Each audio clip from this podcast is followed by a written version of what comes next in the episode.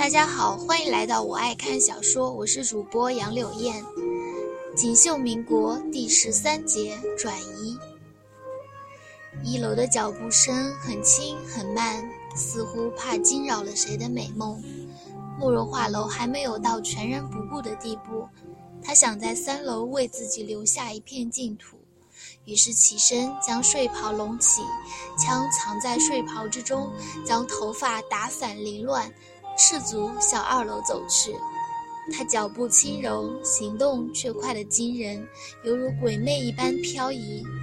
五十六阶塔楼梯，他三十秒便奔完，人已经稳稳当当地落在二楼楼梯口。上楼的人全部一愣，兵器出手全部都是长刀，倭人军官的军刀密铁打造，后世那样的技术似乎失传了。二十世纪早期的军刀都极具收藏价值。慕容画楼曾经不屑，不过是心中不喜倭人。如今嘛，慕容画楼摁得住心底的微动，嗯，颇有收获的。你们是谁？慕容画楼先声夺人，一口纯正的日语，神态颇为傲慢，没有一丝惧怕。铃木与伊藤微愣。他的神态像极了将军猜疑他可能是北方的人，也许猜对了。怎么不信任我能完成任务？另外派了你们来？慕容画老眼底一抹愠怒，愚人以自娱，他乐在其中，声音如软，像极了日本女子的娇媚。你是谁？李牧将信将疑。你们是谁？慕容画楼却一步不让，好似在跟小贩讨价还价。谁派了你们来？回头我倒是要亲口一问，是什么意思？咄咄逼人者未见心虚，被逼问者却没有了主见。忘了一开始来说的话吗？伊藤见铃木等人被此女问得哑口无言，出声提醒道：“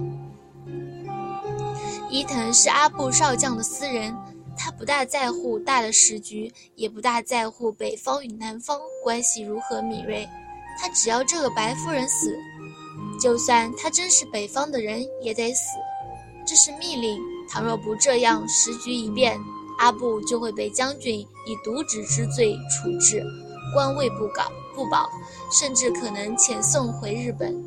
伊藤也难以自处，他唯一的依靠是阿布少将。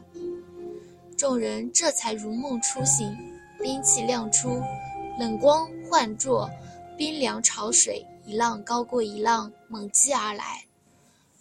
乌金两处突然闪过一道道清冷幽蓝的光芒，嗡嗡蒙蒙时，仿佛听到女子软语低喃：“好漂亮的刀，多谢你们。”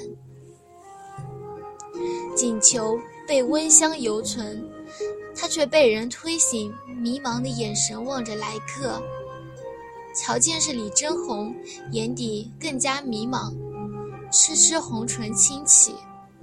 李副官，睡梦中初醒的懵懂中，语声酥媚熟骨。李真红倏然心头急跳，愣了一瞬，才按住他的唇，红唇柔润，肌肤细致。他低声道。夫人，快起身，跟属下走。慕容画楼似乎不明白发生了什么，不再说话，只是乖巧的点点头。李真红进一楼的时候，他便听到了脚步声。一场戏而已，他一向善于掩饰。二楼的走廊墙壁被石弹般的东西打穿，一片狼藉，尸体。慕容画楼早已搬到了二楼的一间空房，血迹却没有擦拭，深灰色的地毯好似被葡萄酒染了，脏乱不堪。李真红一手拉着他，一手提着他的小圣皮箱，里面匆忙中塞了几件衣裳。怎么回事？他好似惧怕，声音紊乱。没事，跟属下走。李真红将他的身子揽过，轻轻捂住了他的眼睛，便这样下了二楼。他肩膀窄削，软如无骨，好似清凉细水，纠缠在他的臂弯之间。军人强壮的臂弯，这个瞬间颇为无力。他很怕微微用劲，便要将它折断。如此娇柔的佳人，李真红想，督军没有见到他，倘若见到了，也会不舍得的。密道在厨房的橱柜后面，地道里通了电灯，或明或暗之间，李真红脑子都乱了。他好似踩在云端一般，把慕容画楼带到了密道里，忘了督军的谆谆教导，要提防夫人。清早来到府邸，看到二楼的狼藉，他全身的力气好好似被抽空了，浅一脚深一脚上了三楼。明明是侥幸，却真实的看到了他。此刻他才慢慢清醒。二楼墙壁上那些洞应该是子弹造成的，但是昨夜为何没有听到枪声？没有枪声，子弹孔为何留在墙上？还有，死了三十人，为何早上夫人还在熟睡？后背微凉。触及慕容画楼那茫然的眼刃，心头微松。想多了吧？他会弹钢琴，那不算什么的。白家留学的子嗣众多，一手好钢琴大有人在。他终日在家学的一曲半曲的，也是能解释得通。密道的出口是杂乱的院子，院子里拜访七七八八的瓶瓶罐罐。晨曦熹微，只有一个老者在打扫院子。瞧见李副官出来，只是道了一声“副官”，继续继续打扫，不曾转眸看慕容画楼。他背脊微弓，双腿的站姿全是笔直标准的军人站姿。汽车停在门口，是一辆天蓝色的杜森伯格。慕容画楼曾经在纽约的拍卖行见过，那时的拍卖价已经到了三百万美元，线条柔和，曲张有力。他不由自主地吸了一口气，脚步微微踉跄。他想拥有这辆车，比上次那辆别克更加让他动心。李真红却误会了他的意思，替他打开车门之后，自己上了驾驶席。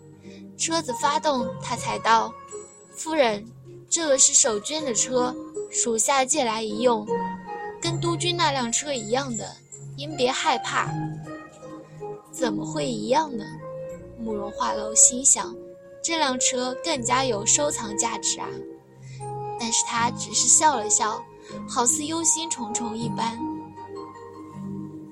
车子穿街过巷，终于停在了一个街道旁。